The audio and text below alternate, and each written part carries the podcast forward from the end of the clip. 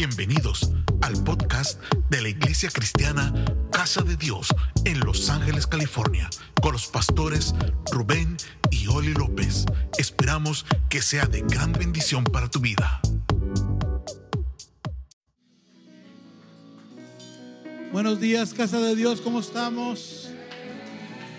¿Cómo pasaron la noche? ¿Alguien salió bendecido de anoche? Voltea con alguien, dígale, qué bien te ves esta mañana. Casi como yo, dígale. Estamos contentos de estar aquí una vez más. Tenemos un día de gloria, amén. Qué bueno que usted regresó. Si ya regresó, no se vaya. Que Dios siga haciendo lo que Él ha preparado para nosotros, amén. ¿Por qué no levanta sus manos? Hacemos una oración una vez más. Démosle gracias al Señor por el privilegio de estar en su casa, por el privilegio de exponernos a su palabra, a su poder, a su presencia.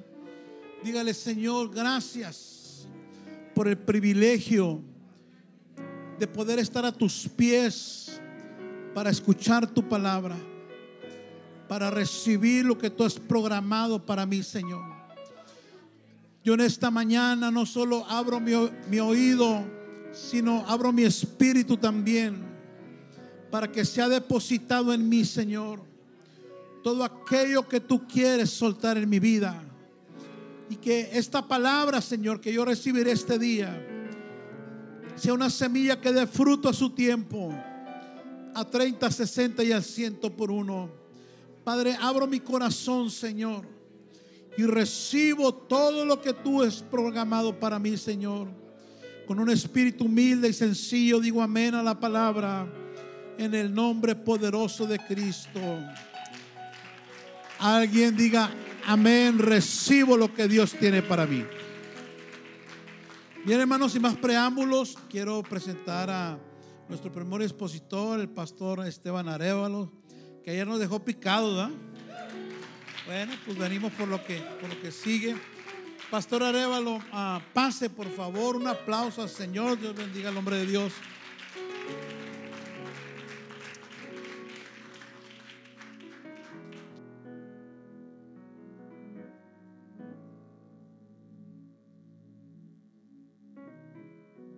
Aleluya. Paz de Cristo, hermanos. Eh, siéntense, por favor. Vamos a entrar rápidamente en la en esta primera plática. ¿Cuántos vinieron anoche? Ante la mano los que vinieron anoche. Muy bien. Había dos condiciones para regresar, ¿verdad? ¿Cuáles eran?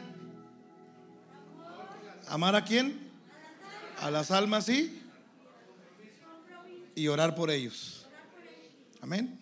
E-, ese es el, el requisito número uno que tener un líder de célula, un líder que va a trabajar para la expansión eh, puede tener muchas cualidades, muchas virtudes, puede ser un excelente orador, puede tener una excelente presentación, puede tener excelentes recursos, pero si no ama al perdido, si no ama lo que Dios ama, no, no puede ser parte de este reino. Amén. Y tiene que tener un programa de oración muy fuerte. Amén. Por los perdidos. Está orando todos los días por los perdidos. Amén. Eh, hay, hay personas que requieren toda una noche de oración para su conversión. Y hay gente que requiere toda una noche de oración para que Dios haga algo en su vida. ¿Cuántos dicen amén? Así que eh, los felicito por estar aquí. Eso significa que tienes un interés. También dijimos que había que tener metas, ¿verdad? Tenía establecidas metas. ¿Cuántos quiero alcanzar este año? ¿Cuántos, me quiero, ¿Cuántos quiero ganar? Aunque no se trata de números, las metas nos ayudan a direccionar el propósito. Entonces yo necesito tener metas. Así como este año tú tienes la meta de pagar un auto, tu casa, eh, terminar el colegio, ir a la universidad, eh, tener un crédito, hay metas, ¿verdad? Tú no empezaste el año sin, sin dirección, quieres hacer algo, ¿verdad? Ya planeaste algo. Entonces, la iglesia que quiera crecer necesita planear también. Necesita tener un plan. Amén y trabajar en equipo, ¿se acuerdan? Y anoche vimos un poquito sobre el, el síndrome del edificio agotado, el edificio quemado, burnout. Dijimos que hablamos de sus características sociales, cognitivas, emocionales, laborales, el impacto que tiene, cómo se va dando, ¿verdad? De despersonificar al, al líder, alejarlo de los demás. Luego vimos cómo se pierde el compromiso, ¿verdad? Con, con, con el lugar donde pertenecemos. Y por último, el desgaste emocional, que puede tener varios síntomas, estrés, irritabilidad, tristeza, depresión, se puede somatizar incluso con problemas y trastornos, ¿verdad? Que, que tienen, terminan con problemas musculares, problemas mentales, problemas emocionales, psicoafectivos, en pocas palabras. Y, la segunda parte de este, de este, de este momento, de, para conectarlos con anoche con hoy, es que nuestro corazón necesita estar sano. El corazón de un líder necesita estar sano. Amén. El corazón de alguien que va a eh, representar el reino necesita estar sano. Y quise titularle el corazón del líder sano es resiliente. Diga conmigo resiliencia. Dígalo fuerte, resiliencia. Y vamos a leer, ahí está en la pantalla, Corintios 13, 7. Es un precioso capítulo, ¿verdad? Usted lo conoce, la preeminencia del amor, habla de, una, de, una, de un tipo de amor diferente a la concepción nuestra, diferente a lo que tú y yo podemos pensar que es el amor. El apóstol le da a los Corintios una iglesia que tenía muchas virtudes, una iglesia que tenía muchas habilidades, una iglesia que tenía muchos dones, era una iglesia donde fluían los dones, era una iglesia donde había habilidades espirituales desarrolladas tremendas, era una iglesia económicamente muy fuerte porque estaban en Corinto y Corinto era una cosmopolitan totalmente, una ciudad cosmopolitan, un puerto cosmopolitan, cosmopolita que tenía de todo, de todo. Multiculturalidad. Había judíos, había griegos, había romanos, había persas, era una multiculturalidad y ahí había una iglesia, pero a esa iglesia le faltaba amor. Esa iglesia no vivía eh, en el amor. Tenía todo, pero era muy fría. Era muy fría. Y por eso Pablo les escribe el capítulo 13 y les describe el amor. Y me, me gusta mucho el verso 7 y lo quiero compartir. Dice, todo lo sufre, todo lo cree, todo lo espera, todo lo soporta. ¿Lo podemos decir juntos? Todo lo sufre, todo lo cree, todo lo espera, todo lo soporta. Nuevamente, todo lo sufre, todo lo cree, todo lo espera, todo lo soporta. Las mujeres, todo.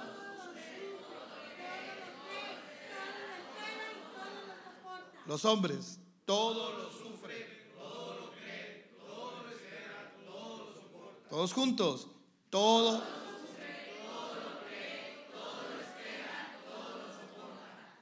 Wow. Oramos. Señor, gracias por esta bella mañana. Es un privilegio compartir con gente tan linda. Señor, tan... Hoy dejaron su día de descanso, algunos su trabajo, su tiempo extra, no sé. Detrás de cada uno de ellos hay una historia bella y maravillosa de conversión, de salvación, de redención. Y ellos, ellos han venido hoy, Señor, con el anhelo de capacitarse, de formarse, de actualizarse, para ser mejores para ti, Señor. En el nombre poderoso de Jesús, gracias te damos. Amén. Gloria a Dios. Amén.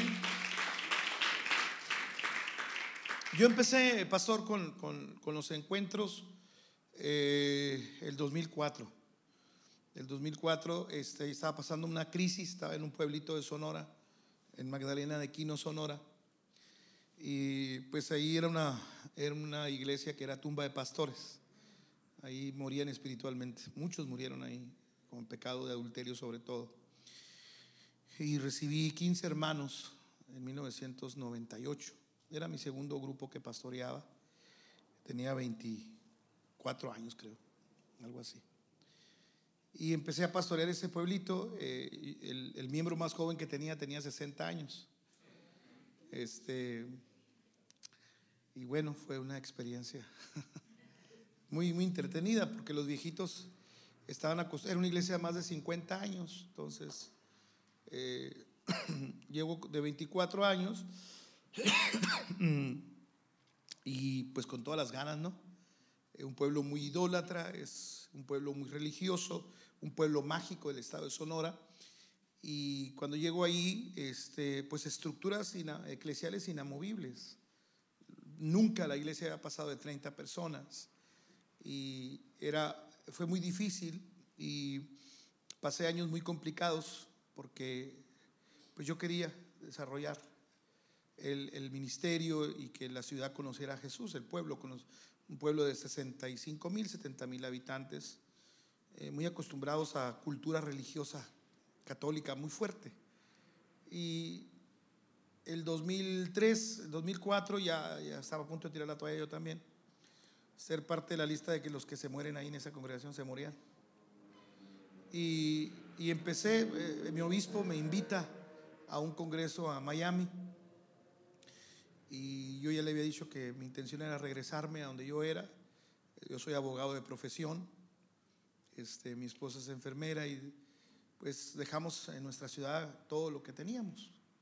Eh, el trabajo en la clínica y, yo ya litigaba, ya era abogado postulante. Me encanta mi carrera, mi profesión, me fascina. Este, y decidimos regresarnos y en eso el obispo me dice que si quería ir a, Miami a un congreso y le digo, pues no, me daban 70 pesos a la semana los hermanos. Este, le digo, pues ¿cómo? Le digo, no, no creo que yo pueda ir. Ya estaba empezando a trabajar como maestro, apenas iba en eso. Pero me sentía muy desmotivado, me sentía muy desmotivado, me sentía muy arruinado, frustrado. Este, sentía que no era lo mío esto, que Dios había elegido mal que Dios había elegido. Yo no era el, el, que debía haber estado aquí. Y me, me, convence, me dice el obispo, yo te disparo el viaje, yo te lo pago, yo te pago el avión, me dijo, llévate a tu esposa. Hicimos un esfuerzo y fuimos a Miami, estuvimos en una convención de MCI, ahí conocí a César Castellanos, y, ahí aprendí la, la estrategia. Ahí, ahí, ese fue mi primer encuentro con, con la experiencia del crecimiento. Eh, una experiencia muy dura, muy difícil, porque mi estructura era muy religiosa, este, entonces eh, era muy difícil. El primer día fue una crisis, porque pues yo no estaba acostumbrado a ver multitudes así. Y me acuerdo muy bien que la hija de César Castellano era la líder de la alabanza, y su papá le dijo, César Castellano le dijo, hija, que se pongan de pie todos los que vienen contigo, toda tu red. Y estamos en un hotel Hyatt, creo, era un auditorio, el hotel Hyatt, ahí en Miami. Este, se pararon como unos mil jóvenes.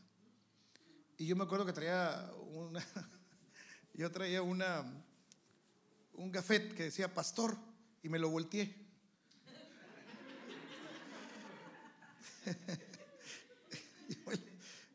Mi esposa se acuerda muy bien porque eh, me senté, estaba frustrado, estaba. Estaba más frustrado.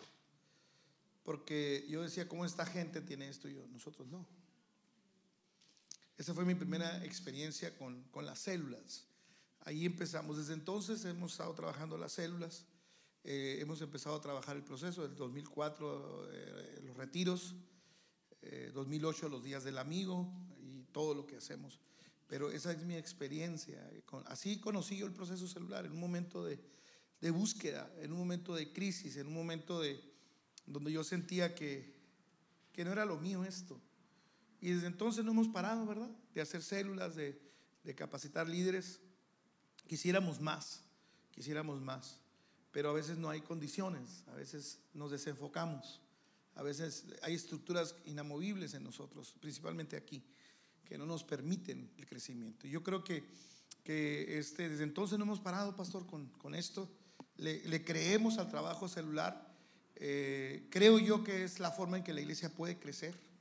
Creo yo que es la, la forma en que puede crecer, independientemente de cómo las adapten y las adopten. No importa cómo las adapten y cómo las adopten, lo importante es que si le pegan van a crecer. Y algo que hemos eh, sentido desde anoche y lo compartía con el hermano Netza es que hay un ambiente, acá hay un ambiente de crecimiento. Hay un ambiente, se mueve un ambiente sobrenatural. Y eso no, eso no sucede en cualquier congregación. Porque uno viaja y sale y el olfato se, desarrolla. Y, yo quiero decirles que hay algo especial. Hay algo especial que no están aprovechando. No lo están aprovechando. Y creo que este es el tiempo de aprovecharlo. Amén. Sobre todo porque eh, lo que he visto en las calles estos días que nos han traído y de ayer hoy es que hay una gran comunidad latina. A donde volteo hay comunidad latina aquí. Entonces, este, el idioma no es la barrera entonces. Porque los latinos aquí están. Aquí están. Hay muchos. Eh, me he dado cuenta, pastor, que tengo, disculpen, pues soy muy observador. Pues, que estudio conducta humana, pues entonces eh, soy muy observador y, creo que hay una comunidad muy alcanzable. Muy, muy alcanzable. Me he sentido en México prácticamente. Me he sentido más. Estaba más buena la birria que la que me como en Nogales. Paz de Cristo. ¿Sí? Entonces, yo creo que ustedes eh, tienen, tienen un pastor con hambre. Tienen un hermano que tiene, un pastor que tiene hambre de, esto, de búsqueda, de crecer. Tienen la base para hacerlo. Tienen el edificio. Tienen las condiciones, la tecnología. Creo yo que es cuestión de, empezar a hacerlo. Amén. Los invito los quiero invitar. Antes del tema quería decirles eso. Y, vamos a trabajar dos conferencias. Eh, anoche que oía a, a hablar sobre lo que ocurre en las casas. Eh, tiene que ver precisamente con eso los, los temas. Los dos que quedarían, pastor, tiene que ver con el compromiso, cómo detonarlo y tiene que ver el volver a las casas, el último tema. Porque el pastor me dejó un tema libre al final y ese es el tema libre que elegí, volver a las casas, cómo retomar las casas yo creo que ahí está el trabajo que ustedes necesitan hacer. Bueno, así que eh, los felicito por eso, por estar aquí. Y, la resiliencia, dame la siguiente, por favor. Cuando, hablamos de resiliencia, eh, la, resiliencia tiene que ver con actitud. Cuando el edificio está quemado, cuando estoy agotado, cuando estoy consumido, cuando estoy mm, eh, agotado emocionalmente, todo lo que vimos ayer, no lo quiero repetir por el tiempo, tiene que en nosotros, tiene que surgir eh, un nuevo corazón, una nueva mentalidad. Y en esta mentalidad se habla de resiliencia. ¿Qué es la resiliencia? Es un proceso para adaptarse y recuperarse. Para adaptarse y recuperarse. Son dos cosas diferentes. ¿A qué? A traumas, tragedias, ahí está la lista, amenazas, a la tensión, problemas familiares y problemas personales. Siempre estamos padeciendo efectos postraumáticos, siempre. La pérdida de un ser querido, eh, eh, la pérdida financiera, eh, el nido vacío cuando se van los hijos, un proceso de divorcio, procesos de separación. Ustedes se mueven mucho acá en Estados Unidos de, lugar de, comunidad, de área donde viven, se están moviendo todos esos, todos esos, esos sucesos se quedan marcados en nuestra inconsciencia y van provocando que se vaya desgastando el edificio, se vaya quemando el edificio, se va consumiendo el edificio, se va agotando emocionalmente. Yo quiero que pienses un momento en tu vida, todos los traumas que has atravesado. El no ser el hijo favorito, maltrato infantil, te desarraigaron de tu comunidad, porque estás viviendo en una comunidad que no es la tuya. Saliste de tu país. ¿Sí? Enfrentaste pérdidas. Todo eso va sumando, va sumando y va quemando el edificio, va agotando el edificio, va desgastando las emociones de las personas. Entonces aquí es donde entra la resiliencia. Este, la, resiliencia es un proceso. Yo terminé a propósito ayer con, el, programita de la célula. La célula se programa. La célula sabe que, está enfrentando a nivel fisiológico un daño. Entonces la célula se programa para morir y renacer. O sea, qué tremendo. El acero, el acero tú lo puedes golpear, golpear, lo puedes cambiar de forma, pero tiene la capacidad de volver a su estado original miles de células en nuestro cuerpo. nuestro organismo es tan inteligente que nosotros se regenera nuestra piel simplemente. Es el órgano más, más, más grande que tenemos, la piel. Se regenera. Las células se regeneran. los glóbulos rojos se regeneran. Tienen esa capacidad. Entonces, la resiliencia tiene que ver con hacer de nosotros una habilidad que nos ayude a adaptarnos. Es decir, hay cosas que no podemos cambiar.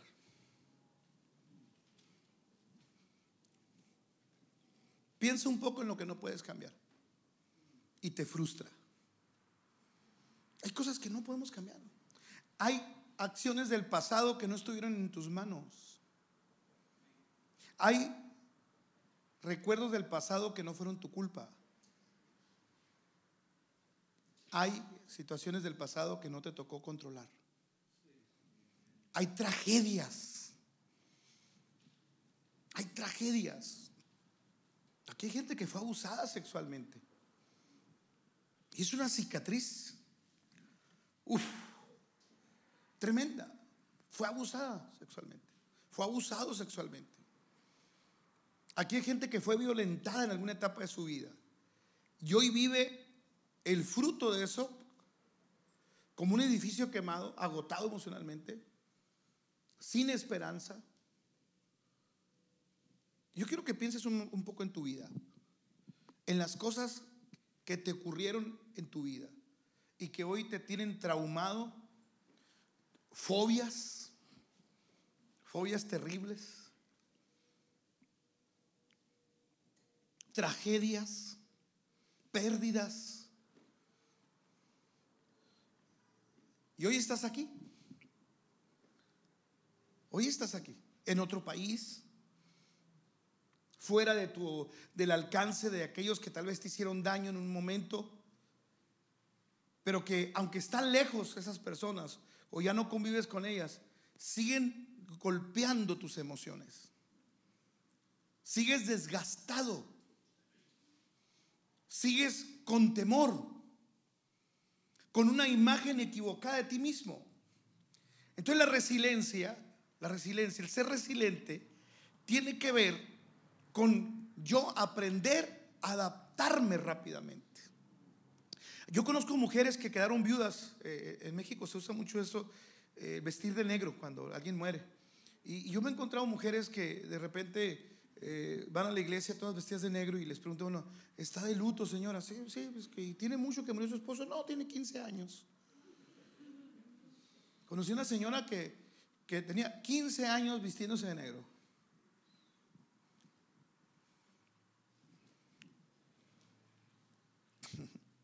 15 años.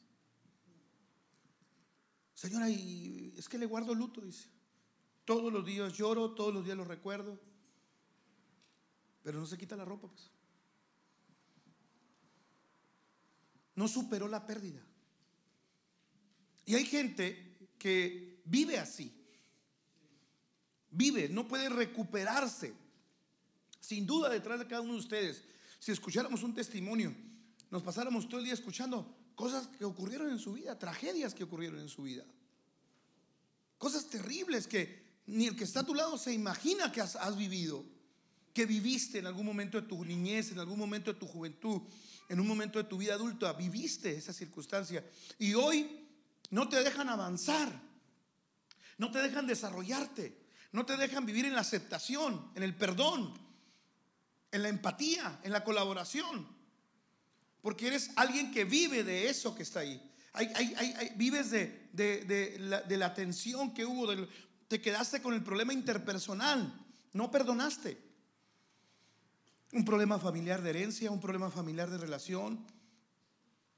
¿Cuántos conflictos hay en la iglesia local entre familias y hermanos que no se, no se reconcilian?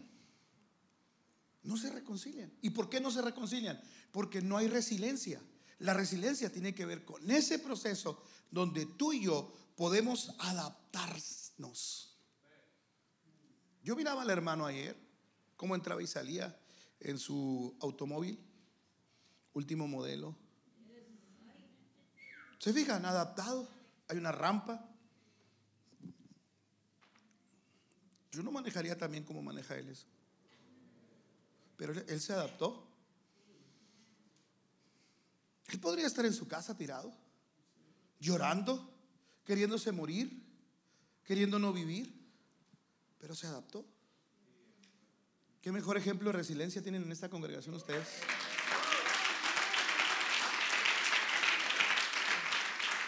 Y los que pueden, no están. Entonces, ¿qué mejor ejemplo de adaptación? Yo no sé qué tragedia le ocurrió a mi hermano, si fue un accidente, si así nació, yo no sé.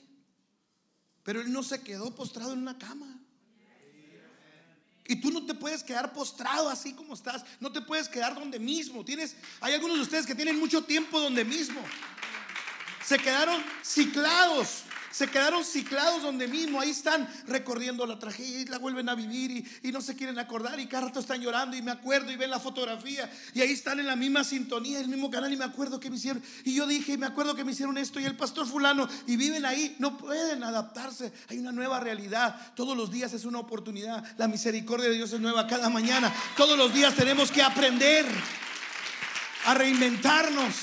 Si las células, si las células si el acero lo martillan y lo martillan y lo martillan y siempre vuelve a su estado natural, tú y yo, ¿por qué no podemos? Imagínate un líder que vive de su trauma. Un líder que vive en el dolor. Es un líder que va y ora en el dolor. Viene y adora en el dolor. Habla en el dolor. Todo lo que dice le duele, duele. Y me acuerdo. Y a mí me ocurrió. Y a mí me sucedió. Y yo me acuerdo cuando esto ocurrió en mi vida. Y desde el dolor. Imagínate cuando habla con Dios. De su dolor habla. Entonces, la primer reto del líder para dejar de ser ese edificio quemado es adaptarse. No importa lo que esté ocurriendo, en la célula, en tu liderazgo no va a haber las mejores condiciones. Hay líderes que quieren encontrar todo hecho. Pastor, ¿y, usted va a hacer todo y yo no me voy a llegar y hablar o qué? ¿Cómo? No. Tenemos que adaptarnos a esa realidad. A ver, ¿tú te, tú te has adaptado a este país? Porque si no te adaptas, te mueres. Para empezar, te mueres de hambre. Porque aquí hay que trabajar. Y aquí los viles eh, no es como en tu nación de donde vienes o en nuestros pueblos donde venimos, donde podemos durar un mes sin trabajar y frijolitos no faltan. Pero aquí te engusanas si no trabajas. Y, llegaste y te adaptaste. Te adaptaste a los horarios, te adaptaste a los días de trabajo, te adaptaste a la cultura, te, adaptaste a, las formas, a las reglas. ¿Verdad? Aquí no tiras basura. Aquí no tienes la música noche. No, no dicen amén, pero yo sí sé que sí lo hacen. Paz Cristo. ¿Verdad que te adaptaste? Bueno, ahora te pido que en tu vida si han ocurrido tragedias, si han ocurrido traumas, si han ocurrido, si ocurrieron sucesos que ahora te marcaron, adáptate a esa realidad. Pero no nomás es adaptarse, es recuperarse. Dije recuperarse. Tiene que haber una recuperación. Es decir, tiene que haber un lugar donde tiene que haber una reinvención. No hay nada más poderoso que el sistema de ideas que tú tienes. Lo más difícil, pastor, al tratar con un líder es lo que él cree. Porque dentro de cada, de, cada mente hay una estructura de pensamiento, un sistema de ideas. Wow. Entonces, imagínate cambiar lo que tú crees, lo que tú piensas. Entonces, ¿cómo, cómo lograr sacar a alguien? ¿Cómo lograr que alguien se recupere si en su mente sigue pensando en las consecuencias de lo que le ocurrió. Sigue pensando en lo dañado que está. Sigue pensando en lo triste que se siente. Sigue pensando en lo mal que se sintió. Sigue pensando que no le debió haber ocurrido a él. Sigue pensando que por qué le ocurrió a él. Sigue pensando por qué Dios lo permitió. Entonces la resiliencia es esa adaptabilidad, esa capacidad de romper con lo que nosotros pensamos. Por eso Pablo le dijo a Timoteo, cuídate de ti mismo. ¿No, le dijo cuídate del pastor? ¿O de los hermanos? Eh, eh, eh, ¿Tú eres una bomba? Sí, con esa cara eres una bomba. Somos una bomba y, podemos explotar en cualquier momento. Podemos, podemos de repente volver a, Nuestras ideas pueden resurgir otra vez. Entonces tiene que haber una adaptación. Dame la siguiente, por favor. ¿Vamos bien hasta aquí? Entonces ya sabemos qué es, ya sabemos qué es resiliencia. En el área de la química, la resiliencia designa la capacidad del acero para recuperar su forma, ya lo dije eso, inicial a pesar de los golpes que pueda recibir y a pesar de los esfuerzos que puedan hacerse para deformarlo. Incluso el cuerpo humano tiene una capacidad natural de resiliencia. Fíjense bien, el sistema linfático recurre a los glóbulos blancos para combatir virus que ingresan al organismo el sistema eh, histémico permite una regeneración acelerada de células para reemplazar células dañadas, lo con lo que cerré anoche. Pero el líder cristiano, sin embargo, la resiliencia va más allá del área física o anímica. Implica además o sobre todo el área espiritual. ¿Se fijan? Así como las células encuentran la forma de adaptarse, regenerarse, nosotros contamos con el, el espíritu. Donde el cristiano se puede reinventar es en su área espiritual. Porque la persona puede irse a vivir a otro, a otro. Mire, una persona con problemas puede irse a vivir a, a otro barrio, a otra comunidad. Puede cambiar de carro. ¿Sí? Puede, puede eh, ir a la, a la escuela a estudiar. Puede usar ropa de marca. Pero nada de eso va a resolver su problema con su pasado. Porque está desgastado. Lo único que puede resolver tu situación es el área espiritual. Donde nos podemos reinventar es en la presencia de Dios. Donde podemos resurgir es en la presencia de Dios. Donde podemos oír la, voz, eh, eh, la voz correcta es en la presencia de Dios. donde podemos eh, recibir la revelación correcta es en la presencia de Dios. Por eso debemos adquirir esa, esa capacidad de amor que dice Pablo. Oye, todo lo sufre. Es un amor resiliente. ¿Alguien está aquí todavía? Dije cuatro cosas del amor que, no nos gusta. Todo lo sufre, todo lo espera, todo lo soporta, todo lo cree. Ahora pregúntese si usted está en ese calibre de amor. La única manera de superar nuestro dolor, nuestras experiencias traumáticas, nuestras experiencias dolorosas, emocionales, psicoafectivas, es a través de ese tipo de amor. La única manera que podemos recuperarnos a nosotros mismos es empezar a practicar ese tipo de amor. Empezar a sufrirlo. Nadie quiere sufrir en este país. Este es un país que no le gusta sufrir. No les gusta sufrir calor. No les gusta sufrir frío. No les gusta andar a pie. Amén.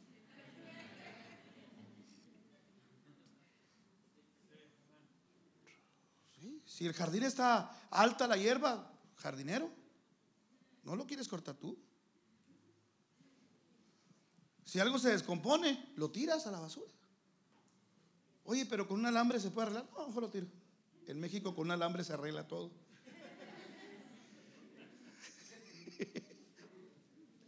¿Está conmigo?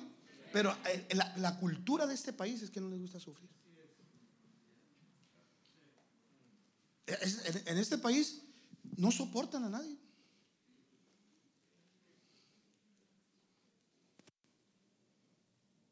¿Sí, sí se fija la cultura? Entonces, esa, esa cultura llega a la iglesia y nos empieza a influir. Entonces, de repente empiezan a ocurrir cosas en nuestra vida y, no tenemos el contexto de, de, la resiliencia. No somos resilientes y el resiliente tiene que estar ahí y lo tiene que sufrir. Pase Cristo. Hay circunstancias que Dios quiere que las sufras. Porque en medio del sufrimiento te va a hacer crecer. En medio del sufrimiento se va a glorificar. En medio del sufrimiento, del sufrimiento Dios se va a exaltar. En medio del sufrimiento Dios se va a mostrar. En medio del sufrimiento vas a ver su gloria. En medio del sufrimiento vas a ver misericordia. En medio del sufrimiento vas a ver frutos. ¿Sí está conmigo? Entonces tiene que haber un proceso. Tiene que haber, si las células de tu cuerpo se reinventan, incluso evitan que llegue el cáncer y otras enfermedades. Incluso cuando un virus te, ataca, una bacteria te ataca, se reinventan los glóbulos blancos. Se reproducen para hacer tu sistema inmunológico más fuerte. Por eso nos da fiebre. La fiebre es un espejo de que hay una bacteria que te está atacando y tu cuerpo se está defendiendo. Dios es sabio. Entonces, ¿por qué te rendiste ya? Entonces, ¿por qué dices que ya no es posible? Entonces, ¿por qué dejaste de hacer lo que hacías? Entonces, ¿por qué ya no amas? ¿Por qué dejaste de intentarlo con tu pareja? ¿Por qué dejaste de orar por tus hijos entonces?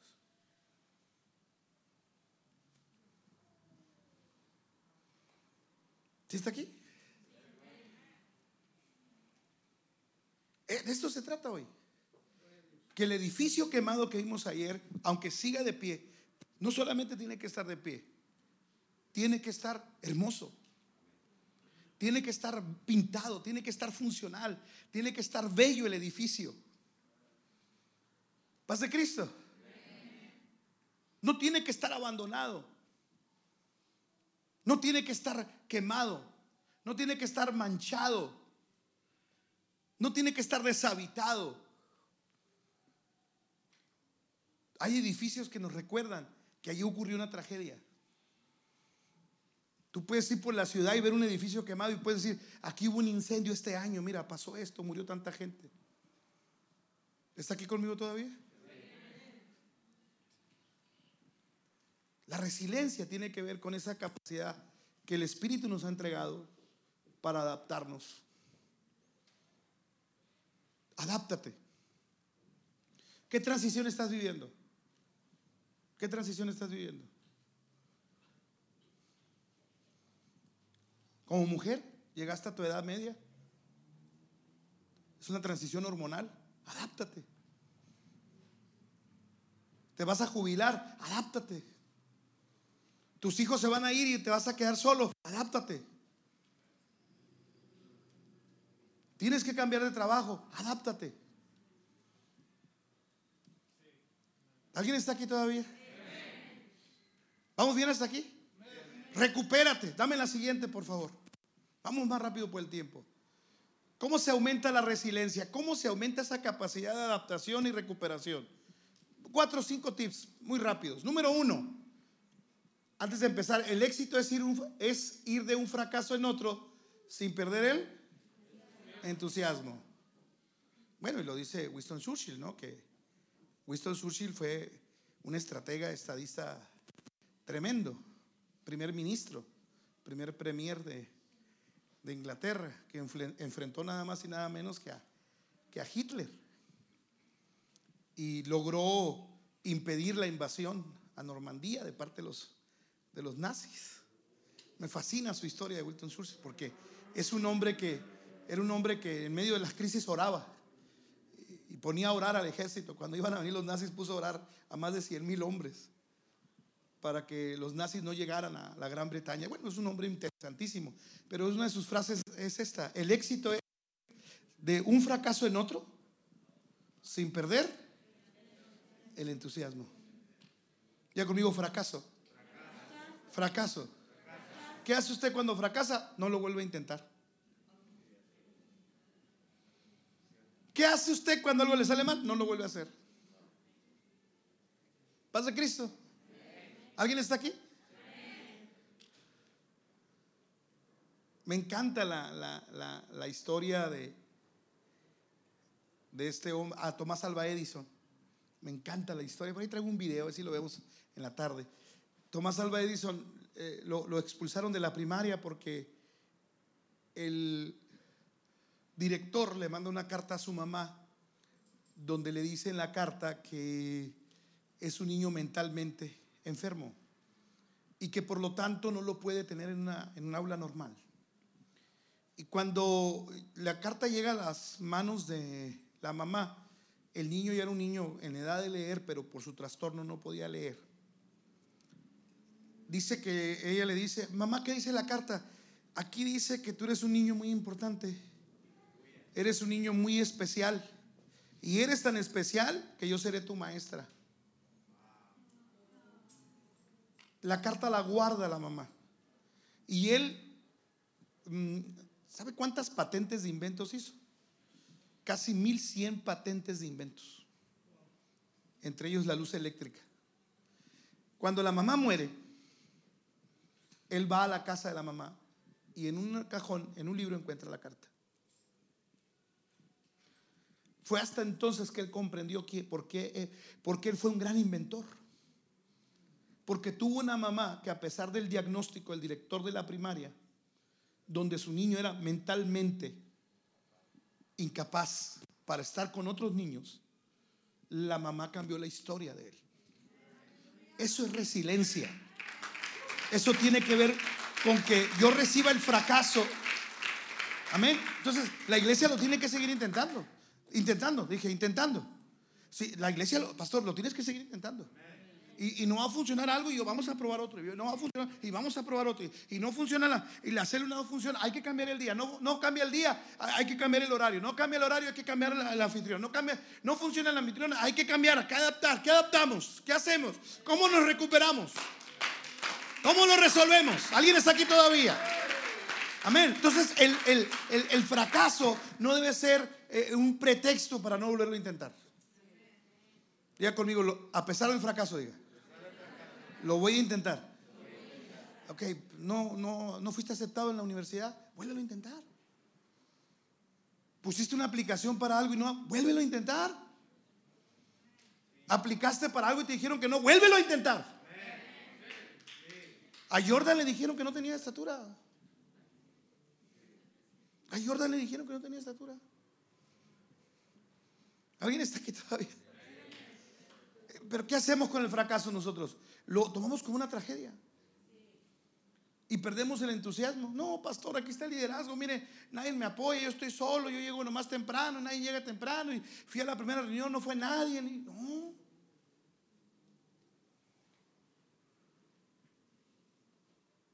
Hay que ir de fracaso en fracaso sin perder el entusiasmo. Eso es éxito. Eso es éxito. Y para eso hay que cambiar lo que tú crees. Porque lamentablemente, aunque estemos en este país, la cultura sigue siendo mestiza.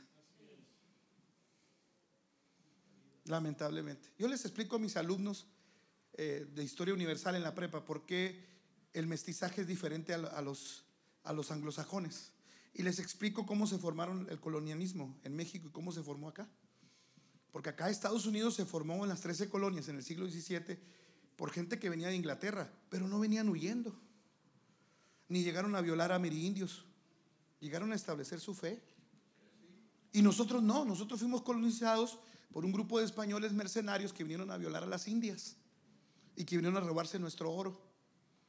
Por eso Estados Unidos es un país diferente al contexto latinoamericano, porque su mentalidad desde el siglo, desde que se formó Virginia, la primera colonia en 1607. Desde ahí ellos llegaron con otra mentalidad a esta región. Y tú, aunque vives en este país con una mentalidad diferente, a veces tus conceptos no te dejan avanzar. Para empezar, tienes 20 años y no hablas inglés todavía, aquí. No, no, ya, ya les está hablando. Tienes 20 años y no hablas inglés. Entonces, ¿dónde está la adaptación? mejor cambio de tema porque ya se pusieron tristes. ¿Vamos bien hasta aquí? ¿Vamos bien hasta aquí? Entonces, el fracaso no es señal de derrota. El fracaso y tener una sonrisa ante él y volverlo a intentar. Y no fue la visita, vuélvelo a intentar. Y no fue tu invitado y vuélvelo a intentar. Y no se bautizó esta serie, vuélvelo a intentar. Y no vino el domingo, vuélvelo a intentar. Y vuélvelo a intentar. Y vuélvelo a intentar. En el nombre del Señor. Dije, en el nombre del Señor. Vuélvelo a intentar. Tira la red, tira la red, tira la red, tira la red, tira la red. Vuelve a tirar la red. Aleluya. Dan un aplauso al Señor por eso. ¡Uh! Fracaso. Fracaso. No te puedes quedar con el fracaso. Ahora sí, vamos a ver rápidamente cómo aumentar la resiliencia. Si no has creado esa habilidad, cómo aumentarla. Eh, cambia tu mentalidad.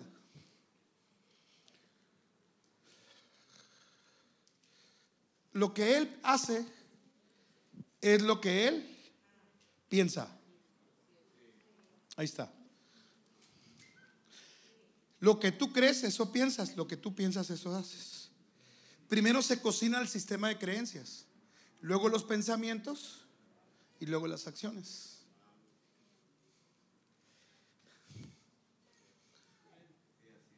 Entonces, usted es lo que usted piensa. Usted es lo que usted cree. Y resiliencia tiene que ver con cambiar. Ya no vivir de la pérdida, ya no vivir del luto, ya no vivir del fracaso, ya no vivir de la derrota. Sí, sí, te dañó, te marcó, sí. ¿Te lastimó? Sí. ¿Te causó dolor? Sí. Pero una cosa es el dolor y otra cosa es el sufrimiento, pastor. El dolor es un mecanismo que Dios utiliza para hacernos crecer. Pero el sufrimiento es un mecanismo humano para seguir sufriendo, para seguir llorando. Es opcional. El dolor tiene un ciclo de inicio y de final. El dolor tiene un, principio y un final. Lo que ocurre inicia pero también termina. Lo que te está ocurriendo va a pasar. Y, y lo que te ocurra mañana también va a pasar. Y tal vez te va a causar dolor, pero en el dolor vas a ver la gloria de Dios. En el dolor vas a ver su, mano. En el dolor vas a ver su, su, poder. En el dolor vas a levantarte con nuevas fuerzas. En el dolor vas a ser mejor persona. En el dolor vas a ser más empático. En el dolor vas a ser más, más amoroso. En el, vas a ser menos orgulloso. Ayer lo dijo el pastor Netza. Esa manita de puerco el Señor. Verán todas las que me ha hecho a mí. ¿No te vas a calmar? ¿No le vas a bajar? ¿Le vas a seguir? Ah, bueno. Está bien. Ahí muere. Pero hay quien, hay quien ya pasó el proceso doloroso por alguna situación y sigue sufriendo. Y me acuerdo. Y me hicieron. Y si usted supiera. Y si yo le platicara. Y verán lo que me pasó. Y cada vez que me acuerdo lloro.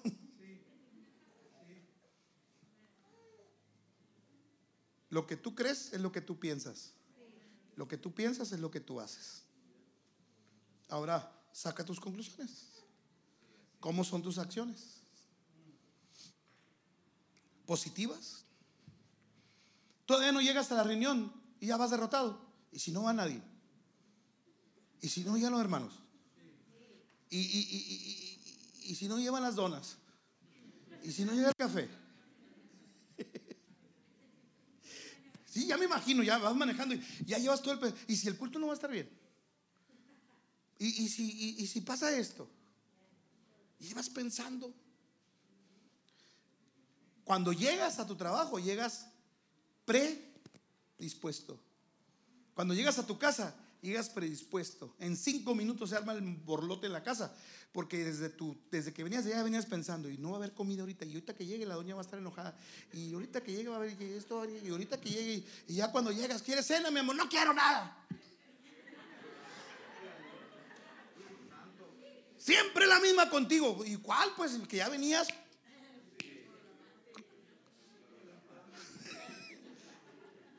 Entonces no ocupas cambiar de carro. Yo sé que ya estás pensando en el 2023 ahorita.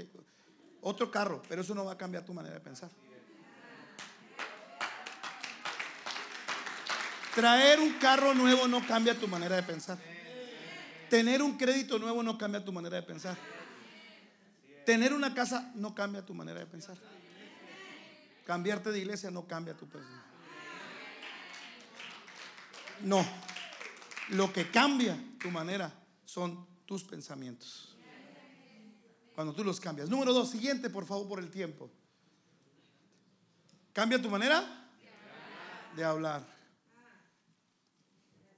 Quita de tu boca la palabra nunca, pero jamás. Tú siempre. Es que tú nunca. Todo está bien, pero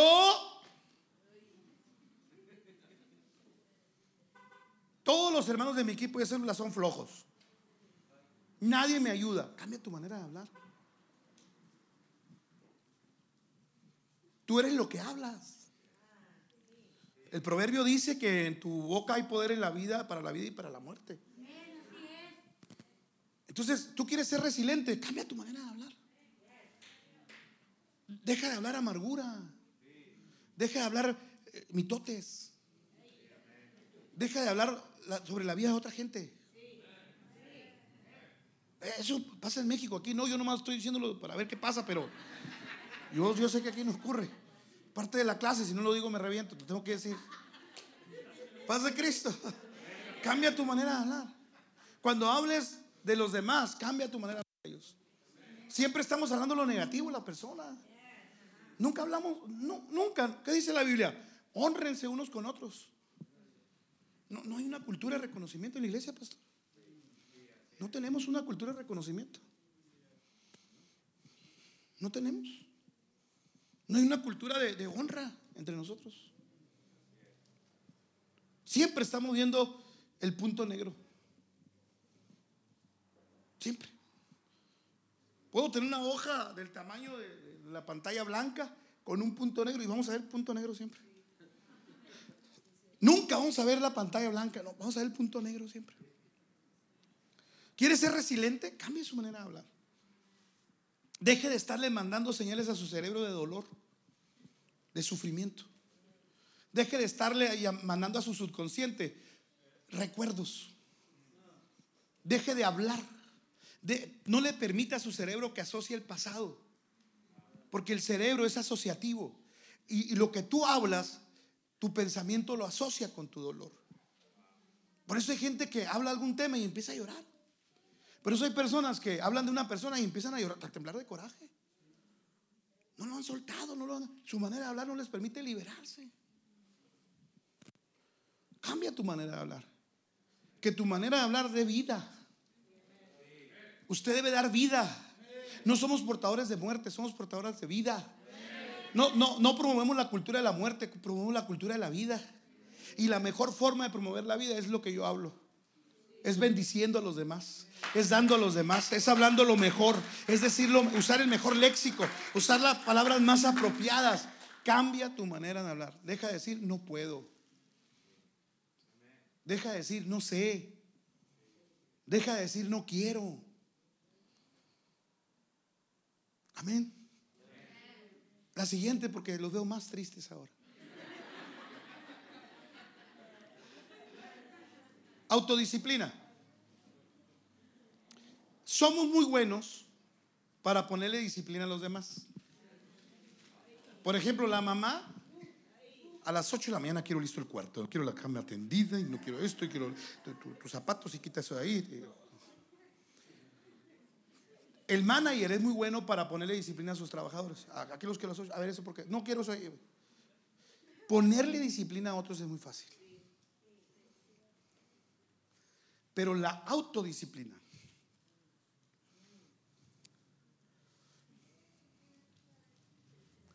Y usted puede decir, ¿qué tiene que ver la resiliencia, la adaptabilidad con la disciplina? Que una persona entre más disciplina, autodisciplinada sea, es una persona que más supera rápidamente sus trastornos. Imagínate, si tú no eres disciplinada para levantarte, si no eres disciplinado para estudiar, si no eres disciplinado en tu trabajo, Hay cosas que requieren autodisciplina. La gente que tiene éxito tiene disciplina.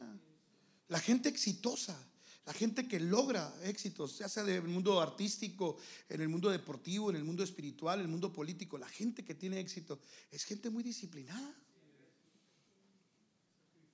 Es gente que todos los días tiene rutinas de disciplina Me comentaba el pastor que, que oran por Zoom en la mañana. ¿A qué horas, pastor? ¿Cuánto tienen ya orando a esa hora? 40 días. ¿Sabe usted que eh, un ejercicio que se hace más de 20 días se forma un hábito? Sí, se, por eso se levantó en la mañana, gordita, porque aunque no hubo oración, usted despertó. ¿Sí me entiende? ¿Sí me entiende por qué? O sea, me parece muy interesante el ejercicio que el pastor está logrando con ustedes. ¿Por qué? Porque está generando disciplina espiritual. Va a llegar el momento que el pastor diga, ya no lo voy a hacer, pero usted lo va a seguir haciendo. Porque ya formó un concepto de disciplina. ¿Está conmigo? Entonces, ese ejemplo tan sencillo de algo tan relevante que ustedes están haciendo, ojo, ¿eh? porque es, es relevante lo que ustedes están haciendo. Porque es como los cimientos, no se ven, se gasta un dineral en cimientos para construir una casa, pero no se ven. Requieren una inversión. los cimientos. Y los sepultamos, los enterramos y nadie los ve. Pero son la base. Y lo que ustedes están haciendo, ese ejercicio de autodisciplina, levantarse a orar, es la construcción de una nueva etapa. Porque están buscando. Dije, porque están buscando. No sé, no sé, pastor, qué estrategia les va a entregar el Señor para el crecimiento. Porque yo no puedo medir eso. Pero lo que sí sé es que está generando gente autodisciplinada. Que se está levantando a orar. Y que muy pronto va a tener un hábito poderoso entonces, ahora lleva ese ejemplo a todas las áreas de tu vida. Llévalas a todas. Entonces, algunos de nosotros somos muy buenos para poner en disciplina a otros.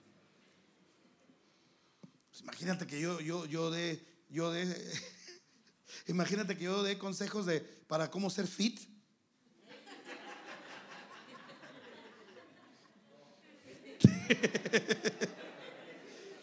Oye, hazle así, mira, vas a hacer 20 eh, eh, ejercicios cardiovasculares y luego te vas a levantar y Pues como que no tengo ese cuerpo, ¿no? hay gente que quiere hablar de disciplina en las iglesias y pone disciplina. No pongas a tu, a tu equipo, no le pongas disciplina que tú no vives. No le pongas disciplina que tú no vives. Amén. Que tu autodisciplina predique. Entonces te vas a volver resiliente. Salga a caminar. Eso yo sí lo hago, pastor. es muy buena terapia salir a caminar. Tres, cuatro veces a la semana eh, sale a caminar. No es por bajar de peso. Eh, te ayuda, claro, todo el sistema. Te ayuda todo el sistema cardiovascular, todo el sistema nervioso se alimenta, se retroalimenta con el oxígeno, caminar. Sale a caminar. Lee. Ten un hobby. ¿Estamos de acuerdo? Ten esa disciplina, foméntate, lee un libro, siempre está leyendo. Estudia el tema. No vayas en el camino con el teléfono manejando leyendo el tema. Los que se ríen son los que lo hacen. No vayas haciendo eso. Ten autodisciplina. Siguiente. Vamos rápido por el tiempo. Perdona.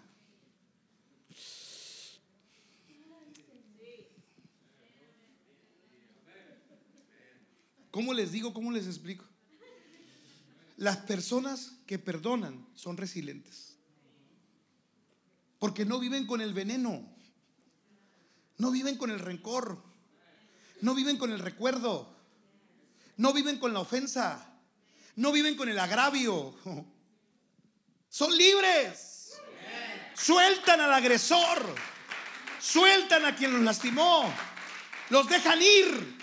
Y tiene que haber perdón, tiene que ser un estilo, de vida, porque nuestro vivir es un, es un diario donde nos, nos ofenden y ofendemos.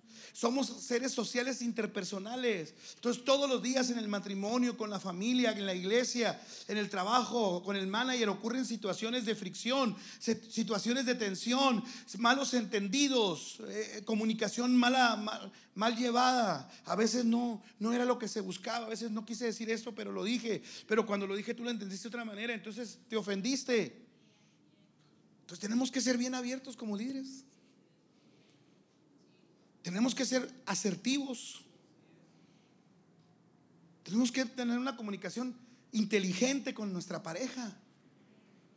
No es matrimonial el asunto, pero, pero si eres líder y no está, te vas a la célula peleado con tu esposa, pues, pues ya sabrás qué va a pasar en la célula, nada. Hay que perdonar. Y la pregunta es, ¿tú guardas rencor?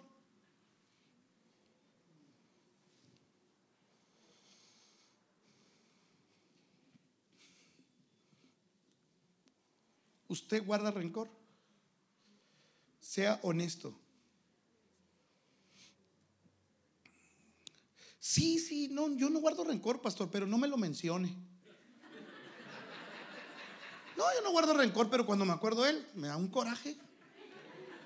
No, yo no guardo rencor, pero tengo un año que no lo saludo en la iglesia. Entra por allá, yo salgo por acá. En México. Yo tengo un hábito. ¿Cómo lo disfruto ese hábito? Usted me va a ver los tres cultos del domingo que yo tengo. en la puerta, no la bienvenida. Yo subo al púlpito para predicar. Es un hábito que tengo, estoy en la puerta principal y yo, mi costumbre es personalmente. A los 800, 900 que en el domingo los saludo de mano, de puñito. Años tengo haciendo eso, es un hábito que yo tengo. ¿Cómo está? Bienvenido. ¿Cómo está, hermano? Bienvenido. Sí, hermano, bienvenido. Y me sirve para medir muchas cosas. Y hay hermanos que pasan por la pared del templo así.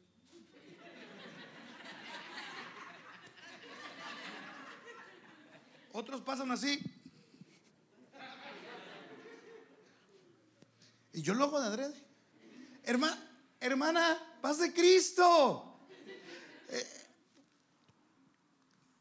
venga. Y yo voy y llego y lo desarmo. ¿Todo bien? No, que está molesto conmigo. ¿Le debo? ¿Me debe? Porque a veces hasta en el saludo te das cuenta que no perdonamos. En el saludo te das cuenta que alguien está agraviado contigo. Entonces tenemos que perdonarnos. Todos los días. Yo le digo a mis, a mis líderes, yo no los puedo odiar más de 24 horas. sé, que, sé que hablaron de mí y a las 24 horas se me olvida. Yo no puedo. Yo así les digo, yo los odio 24 horas nada más.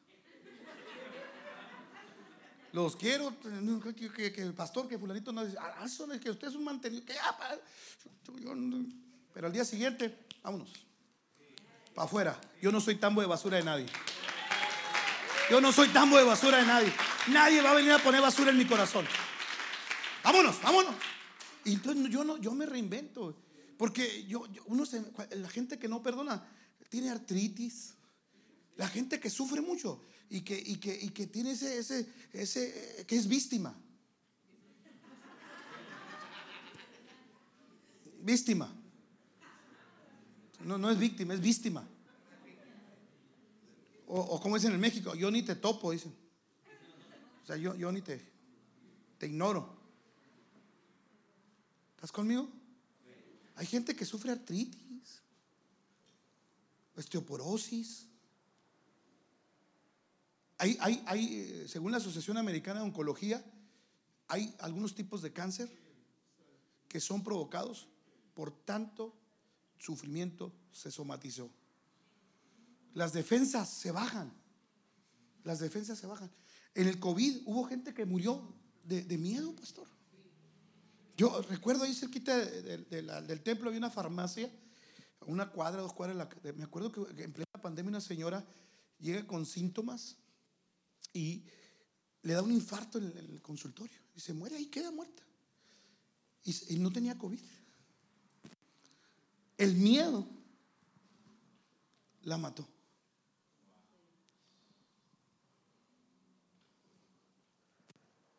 ¿Alguien está aquí todavía?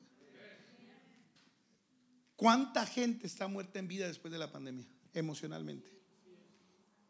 Entonces, hermano, usted no puede vivir en el, en el odio, en el rencor. Usted no puede vivir ahí. No puede usted. Usted tiene que perdonar. Y a Jesús le preguntaron cuántas veces debe perdonar. ¿Cuántas? Yo diría las que sean necesarias. Usted tiene que perdonar a su pastor.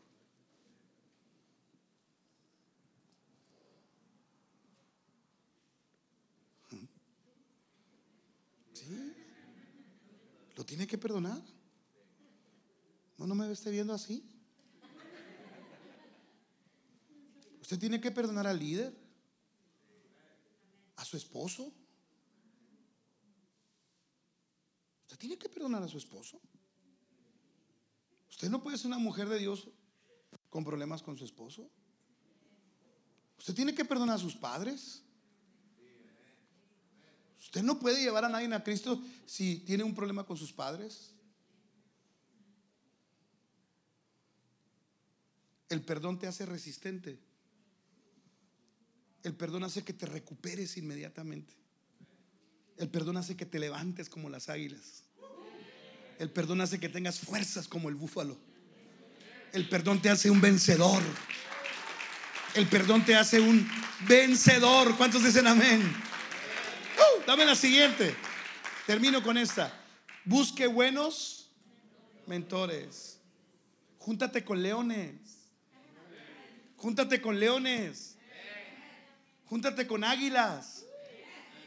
Con las chivas no se junten. Es muy mal equipo. Las águilas son los mejores. Las águilas de la América. Pastores, si alguien le da las chivas, mándelo a otra iglesia acá. Estoy, sintiendo por acá algo de las chivas de este lado. Acá una. Allá atrás siento la unción chiva. Pase, pase Cristo. Júntate con gente. ¿Qué es un mentor? El mentor es el que es la persona que a través de sus propias experiencias puede ayudarte a ti a salir de una situación traumática.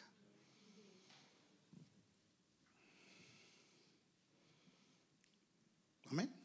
Yo, yo, sé lo que significa no, tener hijos, una, una, esposa estéril. Mi esposa eh, fue condenada por más de ocho años a no ser mamá. Los médicos le dijeron que no, no íbamos a ser padres. Tenemos una sola hija, es un milagro.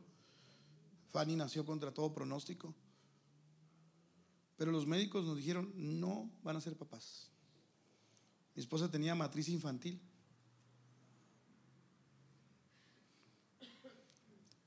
Así nos dijeron. Fanny es el fruto de tres días de ayuno seguidos. Nos pusimos tres días sin comer, mi esposa y yo.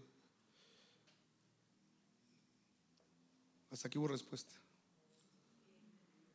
Pero nos dijeron que no. Yo cuando tengo una hermana en la congregación que no puede encargar, yo entiendo el dolor. Eh, soy, un mentor, mi experiencia le va a ayudar.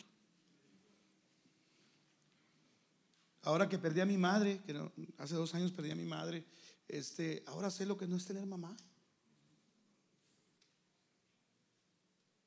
Es algo terrible no tener mamá. Algo se muere acá en tu corazón. Viene un espíritu de orfandad tremendo. Mi madre era lo máximo para mí. Mi intercesora, mi consejera, mi amiga.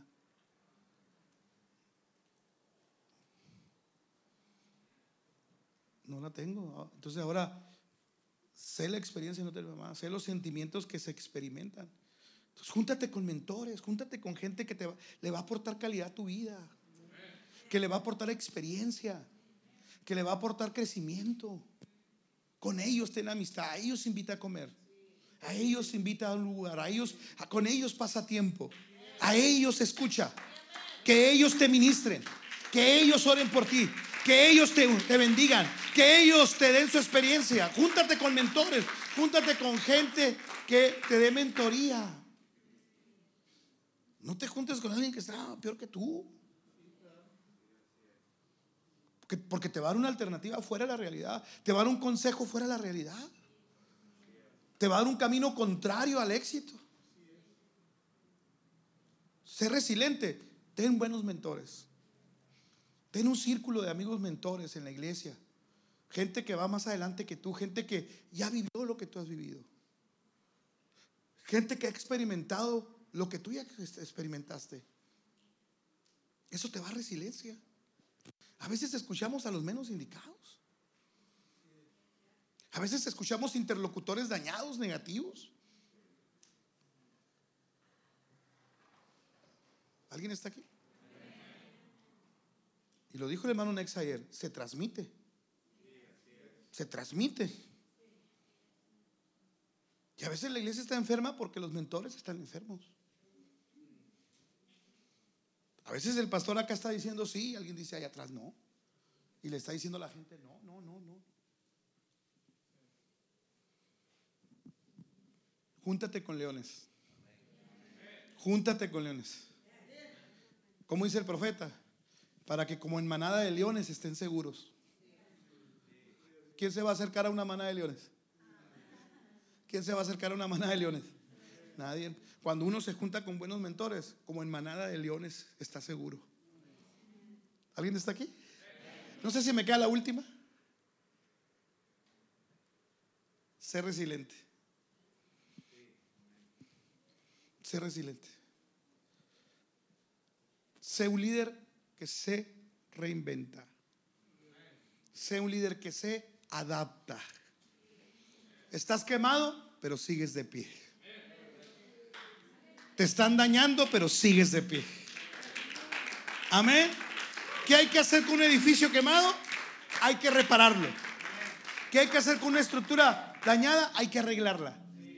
¿Qué hay que hacer con un edificio que intentaron quemar? Hay que reconstruirlo.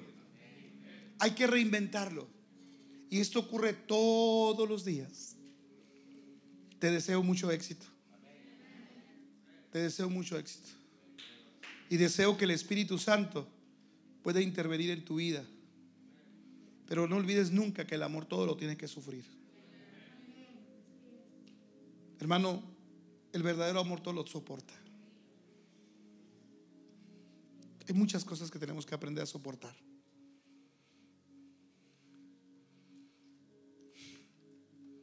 También tenemos que aprender a esperar, porque todo lo espera.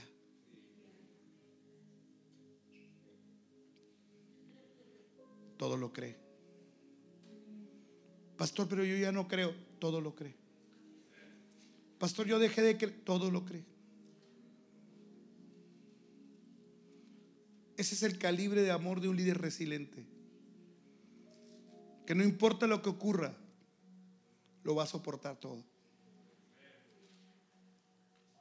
En una cultura que nos dice, ¿por qué lo soportas? ¿Quién te tiene ahí? Porque sigue en una cultura que no cree en nada ya. No creen los políticos, no creen los artistas, no creen en los pastores, no creen en las iglesias, no creen en el sacerdote. Vivimos en una sociedad que no cree en nada. En un ateísmo pragmático sin Dios. Por eso hoy tú vas a aprender a todo creerlo, todo sufrirlo, todo soportarlo. Nuestro Padre fue resiliente, nuestro Señor fue resiliente en la cruz del Calvario. Colgado en la cruz del Calvario, perdónalos porque no saben lo que hacen. Jesús fue resiliente y, y el, otro ladrón le dice, oye, tú si eres hijo de Dios, y oye, ¿por qué? Y él, perdónanos porque no saben lo que hacen. Jesús sabía que ese dolor lo iba a glorificar. Jesús sabía que soportar toda la burla lo iba a glorificar. Jesús sabía que se iba a levantar entre los muertos. Por eso lo soportó. Por eso esta iglesia puede tener gente resiliente, pastor. Ya, ya, dejen de hablar de COVID, ya. Ya. Cámbiense de chip, ya. Cámbiense de chip. Paz de Cristo. Nunca, nunca, desde el regreso, nunca usé el cubreboca en el templo. Nunca. Me vi muy malo. Me dio dos veces. La primera me afectó los pulmones, la segunda el sistema cardíaco. Eh, me hablaban de un marcapaso por afectación. Pero usted nunca me vio con cubreboca. Dejemos de hablar del COVID. Dejemos de hablar que no se puede. Dejemos de hablar. Y, hermano Netza lo dijo ayer. Lo importante es que estás vivo. Lo importante es que estás respirando. Lo importante es que somos sobrevivientes. ¿Estás aquí? Voy a cerrar. No sé si tenga tiempo, un minuto ya. No quiero abusar del tiempo, pero a veces nosotros criticamos mucho a los que se van de la iglesia. Usted piensa en alguien que se fue a esta iglesia y usted lo critica y se fue por esto y, qué bárbaro y se fue a otra iglesia y, y usted lo ha criticado. Pero nunca te has preguntado, y lo dijo el hermano ayer, nunca te has preguntado por qué te quedaste. Pensando en el que se fue y por qué se fue, y juzgando al que se fue, ¿No te, ves a ti mismo que te quedaste y estás peor que el que se fue? Porque te quedaste para ocupar un lugar nada más. ¿Para qué te quedaste? ¿Por qué te quedaste en esta iglesia? ¿Por qué estás en casa de Dios? Eso es lo que quiero que valides en tu resiliencia. Si Dios me tiene aquí, si yo resistí la pandemia, si soy un vencedor, si soy un sobreviviente, voy a hacer que valga la pena. Voy a hacer que valga la pena. Póngase de pie, por favor. ¿Podemos cantar? Quiero orar por aquellos líderes que estén pasando un mal momento. Que estén pasando un momento de pérdida, de luto, alguna tragedia. No les vamos a preguntar, no les vamos a... No, no. Que estén pasando un, un mal momento y que un momento de dolor, un momento de transición,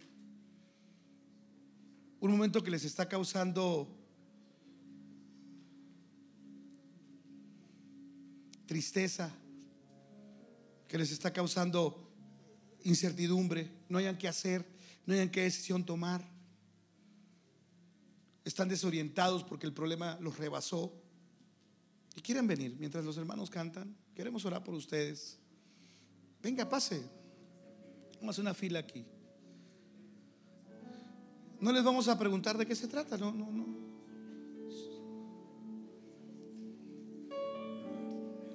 Están pasando una etapa mal, un mal momento. Están pasando una etapa de cambios. No sé si es en la salud, algún diagnóstico, algún problema familiar, interpersonal, alguna deuda económica. Están pensando en irse de la ciudad. No hayan que hacer. ¿Podemos orar por ellos, levantar nuestras manos? ¡Uh! Aleluya. Tómense de la mano, hermano. Tómense de la mano que está a su lado. O ponle la mano en el hombro al que está a tu lado.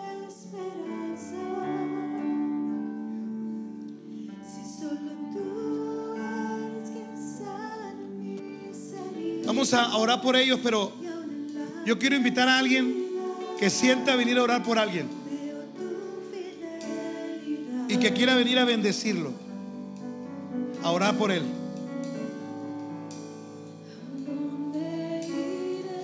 No le vamos a preguntar su problema, simplemente vamos a interceder por él.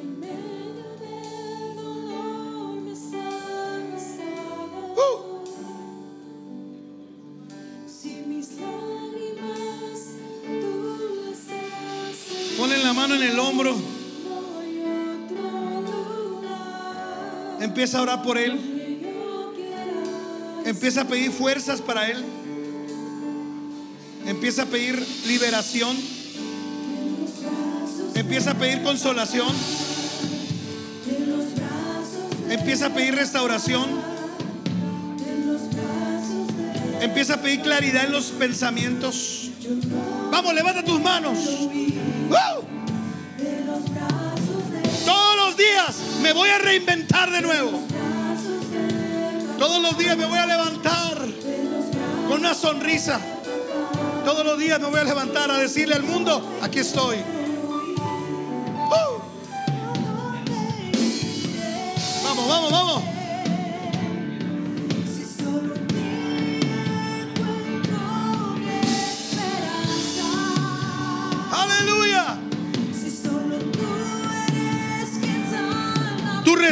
Viene en camino. Tu milagro viene. Tu alternativa viene. ¡Hey!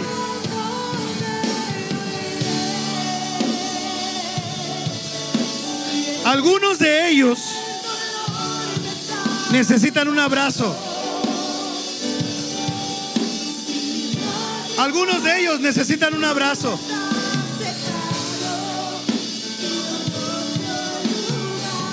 Un abrazo de padre. Un abrazo de amigo. Un abrazo de hermana.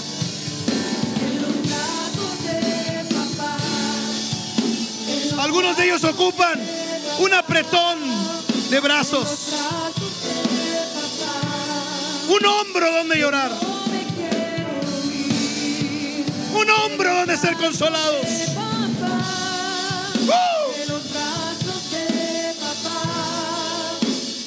Brazos Consuélalo.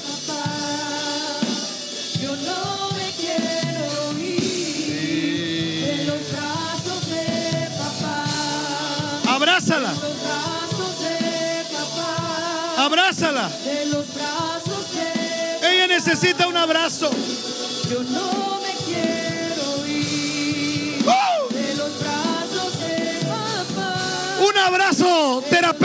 sanador. Un abrazo de consolación.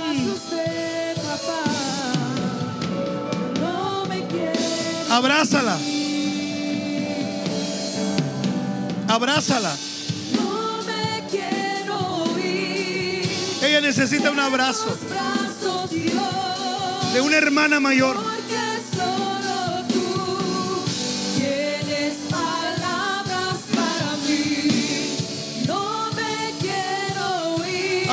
Necesitan un abrazo de hermano.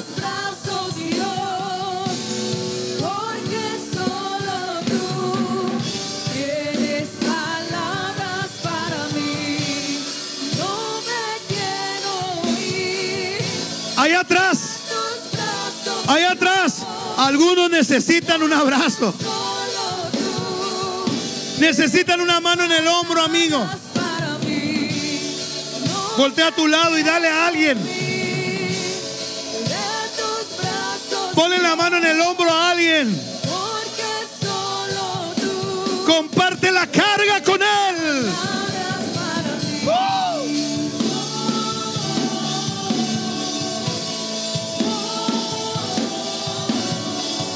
Por fuera. Alguien se está quemando, pero está de pie.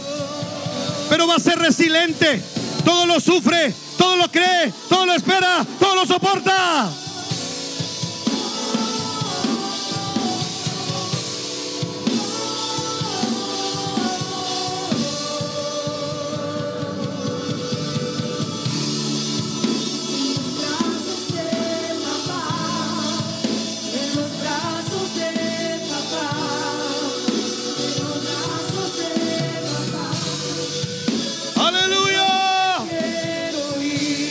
Iglesia terapéutica. Una iglesia que consuela, que restaura, que abraza, que sonríe, que levanta. Tómale la mano al que está a tu lado y di, hermano, te amo en Cristo. Cuenta conmigo. Cuenta conmigo. Yo seré tu intercesor. Yo seré un hermano en la adversidad.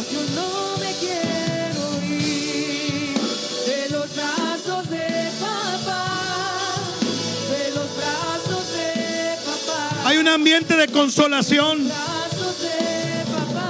Hay un ambiente de restauración. Hay un ambiente de sanidad interior.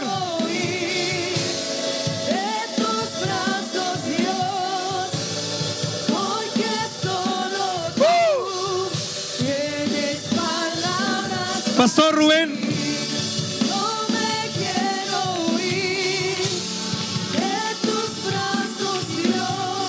ahí está Dios haciéndote resiliente.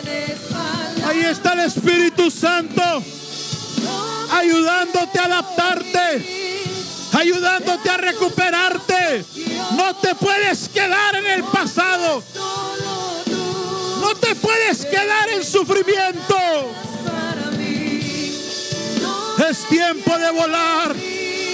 Es tiempo de ir a otro nivel. Es tiempo de romper cadenas de dolor. Es tiempo de soltar la mentalidad de víctima. Es tiempo de sanar la mente y el corazón. Recibe el amor de Jesús. Recibe el amor de Cristo.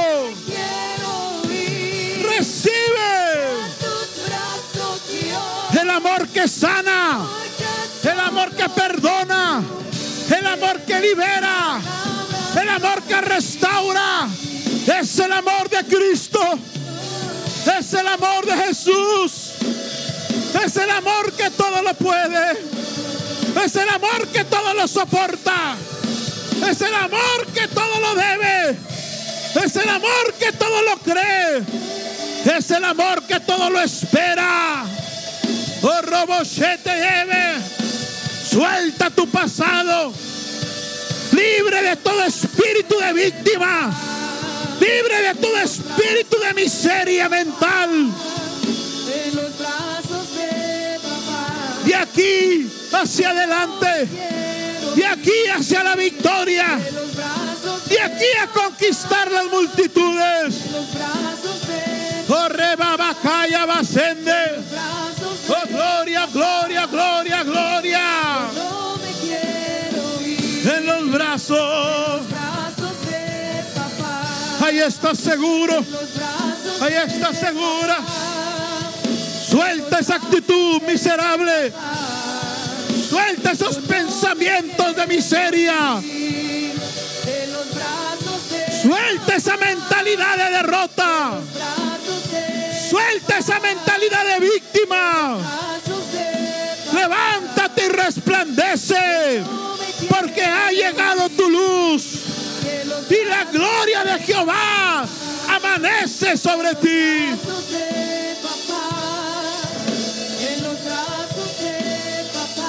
Vaya alguien, hermana. Vaya, abrace a alguien. Vaya, hermano, abrace a alguien. Ministrale tu amor. Ministrale fuerzas. Ministrale consuelo. Dile, yo estoy contigo. Dios está contigo. Dios te ama. Él nos va a sacar adelante. Él nos hace más que vencedores. Él nos da alas de águilas. Oh, rebaba, shenda, calama. Mi alma te alaba. Oh, oh, el diablo está saliendo huyendo de esta casa. Hay un espíritu de liberación. Hay un espíritu de restauración. Hay un espíritu que sana el corazón herido. Oye, oye, oye.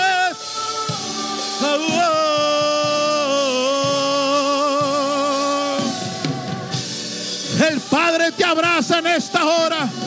El Padre te abraza. Hijo mío, no te dejaré.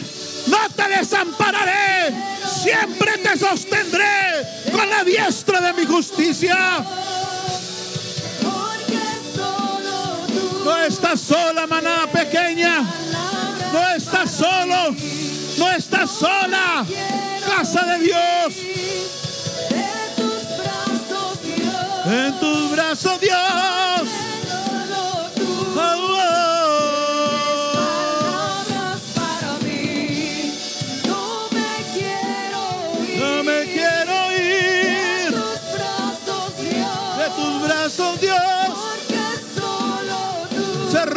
Todo yugo.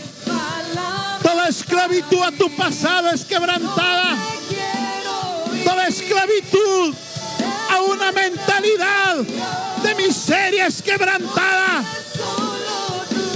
Toda autolástima es quebrantada. Toda conmiseración es quebrantada de tu vida. Él es el que levanta tu cabeza. Él es el que te corona de favores. Oh, robo Oh, yeah, yeah, yes. Porque solo tú tienes palabras para mí. No me quiero ir. No me quiero ir. Tus brazos, Dios. Oh, Señor. Porque solo tú Recibe la mente de Cristo. palabras para mí. Recibe la mente de Cristo. Ir. Recibe la mente de Cristo. Recibe mentalidad de reino. Recibe la mentalidad de un sacerdote. Recibe la mentalidad de un rey. Aleluya.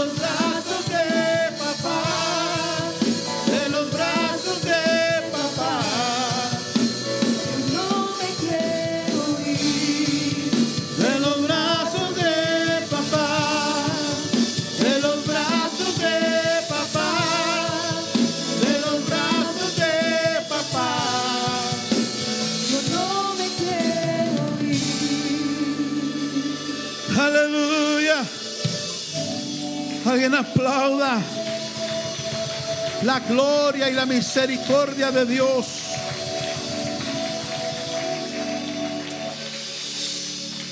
Gracias Señor. Gracias Señor. Dile a la persona que está a un lado, te declaro resiliente de aquí en adelante. Dile, te adaptas y te renuevas. Es más, díselo más directo, dile, vale más que te adaptes y vale más que te renueves. Si quieres seguir en el propósito de Dios. O tu vida sigue siendo un funeral o se convierte en un festival de aquí en adelante. Wow, tremenda palabra. Levante sus manos. Padre, quebranto toda maldición cultural de pensamiento miserable. Soltamos nuestros Egiptos. Toda mentalidad cultural latina de miseria, de conformismo, de mediocridad, de pobreza. Órele, hermano, órele. Usted ministra esa liberación. Se pudre en mí. Se rompe. Perdónanos, Señor, por pensar así. Si tú me trajiste a este país es para cambiar no solo, no solo pesos en dólares, sino mentalidad de reino. Y una mentalidad diferente. En el nombre de Jesús.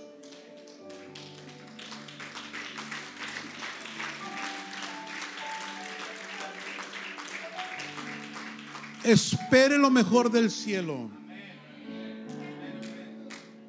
Hermano, sáquele foto a este edificio porque va a ser de las últimas que vas a tomar.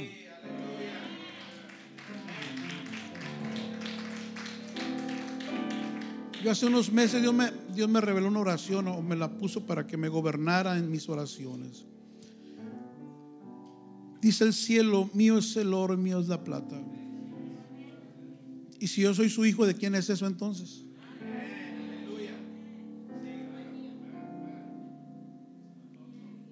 ¿De quién es eso? ¿Para quién es el oro y la plata?